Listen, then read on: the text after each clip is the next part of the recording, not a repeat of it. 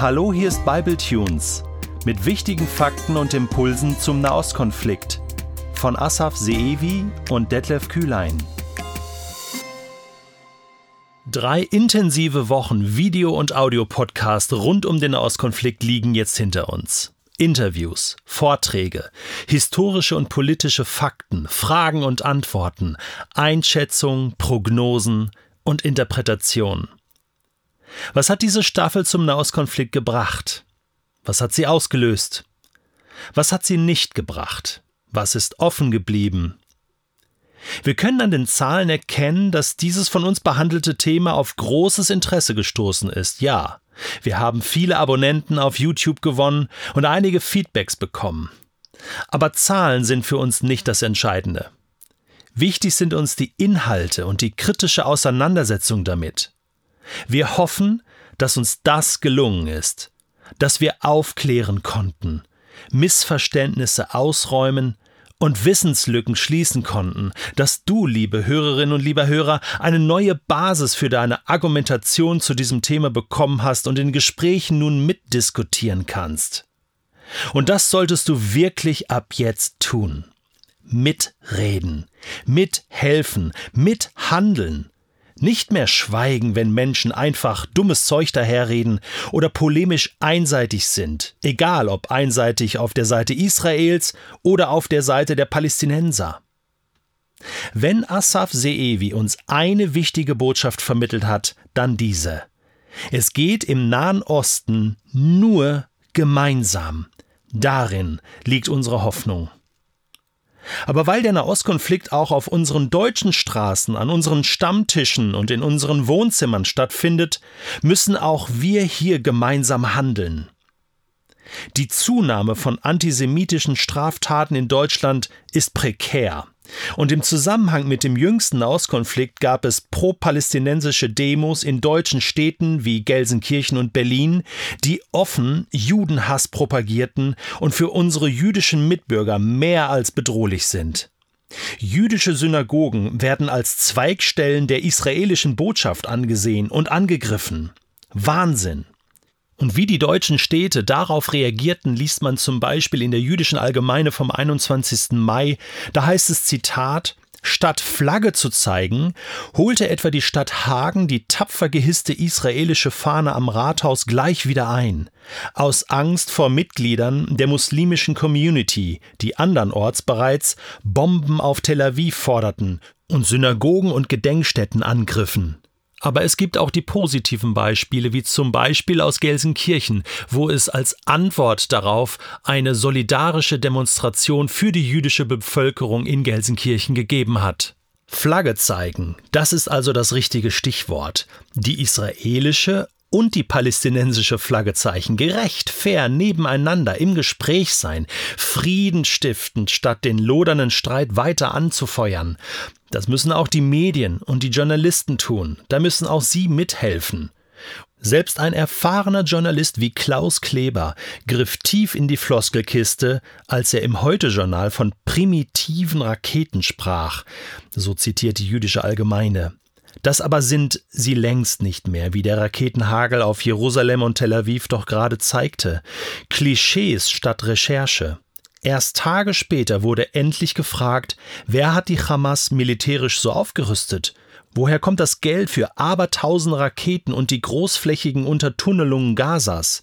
Die Antworten stehen schnellen Empörungsurteilen im Weg. Fakten haben es schwer gegen gefühlte Wahrheiten und politische Reflexe. Zitat Ende. Der aktuelle Fall von Lilly Ebert macht die Bedrohung der jüdischen Bevölkerung in den sozialen Netzwerken besonders deutlich. Die Auschwitz-Überlebende, ehrwürdige 97 Jahre alt, hat mit ihrem Großonkel Dov Vormann gemeinsam begonnen, auf der Social-Media-Plattform TikTok über den Holocaust zu informieren. Als sie kürzlich während der Hamas-Angriffe auf Israel ihren Followern einfach nur ein friedliches Wochenende wünschte, wurde sie aus der Anonymität des Netzes heraus mit einer Flutwelle Welle an Hass und Beleidigungen überzogen. Dies ist kein Einzelfall. Der Antisemitismus im Netz wird bedient durch abstruse Verschwörungstheorien und alternative News mit schwindelerregenden Klickzahlen.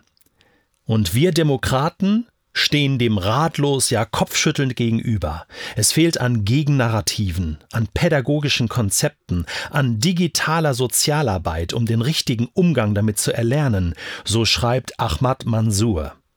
Der deutsch-israelische Psychologe Ahmad Mansour, der palästinensische Wurzeln hat und in Berlin mit muslimischen Jugendlichen arbeitet, um ihnen Rassismus aufzuzeigen und Solidarität beizubringen, fordert mit seinem Buch Solidarisch sein auf Handelt endlich. Damit spricht er einerseits den Rechtsstaat an, der entschieden und selbstbewusst auftreten muss, so sagt er, antisemitische Straftaten dürfen nicht mehr als Bagatelldelikte geahndet, sondern müssen als das verfolgt werden, was sie sind Hasskriminalität. Dies muss mit der vollen Härte des Gesetzes geschehen. Mansur fordert aber auch ein Umdenken an unseren Schulen, um dem importierten muslimischen Antisemitismus nachhaltig zu begegnen. Er sagt, Dazu gehört als erstes eine Reform der Aus- und Weiterbildung im Bereich Schule. Lehrer, Sozialarbeiter und Pädagogen müssen pädagogische Werkzeuge an die Hand bekommen, um jegliche Art von Antisemitismus zu erkennen und im Unterricht zu thematisieren. Dazu gehört ausdrücklich die Behandlung des Nahostkonflikts, die Vermittlung von Fakten und historischen Informationen, so Mansur. Dieser Aufgabe ist Bibletunes nun nachhaltig nachgekommen. Und du kannst nun persönlich in deinem Umfeld damit weitermachen. Wenn du zum Beispiel noch Feedbacks zu dieser Staffel oder Fragen an Asaf Seevi hast, dann schreib uns doch an kontakt@bibletunes.de oder hinterlass einen Kommentar unter dem entsprechenden Video auf YouTube. Außerdem empfehlen wir dir, Asaf Seevis Buch zu diesem Thema jetzt schon vorzubestellen. Wie denn sonst, wenn nicht gemeinsam? So der Titel erscheint im März 2022 und du kannst auf asafseevi.com einen ersten Blick reinwerfen und das Buch bestellen. Sehr hilfreich sind zudem die Bücher von Michael Blume, Antisemitismusbeauftragter Baden-Württembergs, insbesondere die Titel Warum uns der Antisemitismus alle bedroht und Verschwörungsmythen, woher sie kommen, was sie anrichten und wie wir ihnen begegnen können. Zum Schluss noch eine Idee, was du konkret tun kannst. Teile diese Staffel in deinen Netzwerken und auf deinen Social Media Accounts, damit sich dieser gute Lehrstoff weiter verbreitet.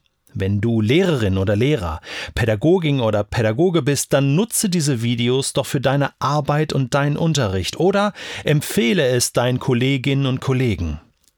Wenn du auf der Straße unterwegs bist oder irgendwo Zeuge von rassistisch motivierten Konflikten wirst, schweige nicht.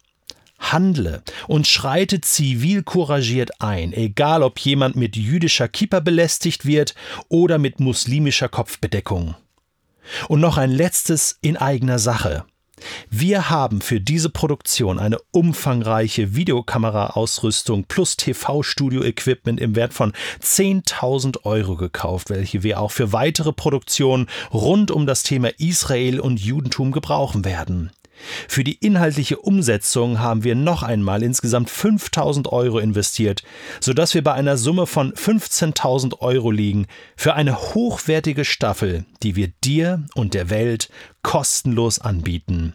Frage: Kannst du dir vorstellen, liebe Hörerinnen, lieber Hörer, uns bei dieser großen und wichtigen Arbeit finanziell zu unterstützen?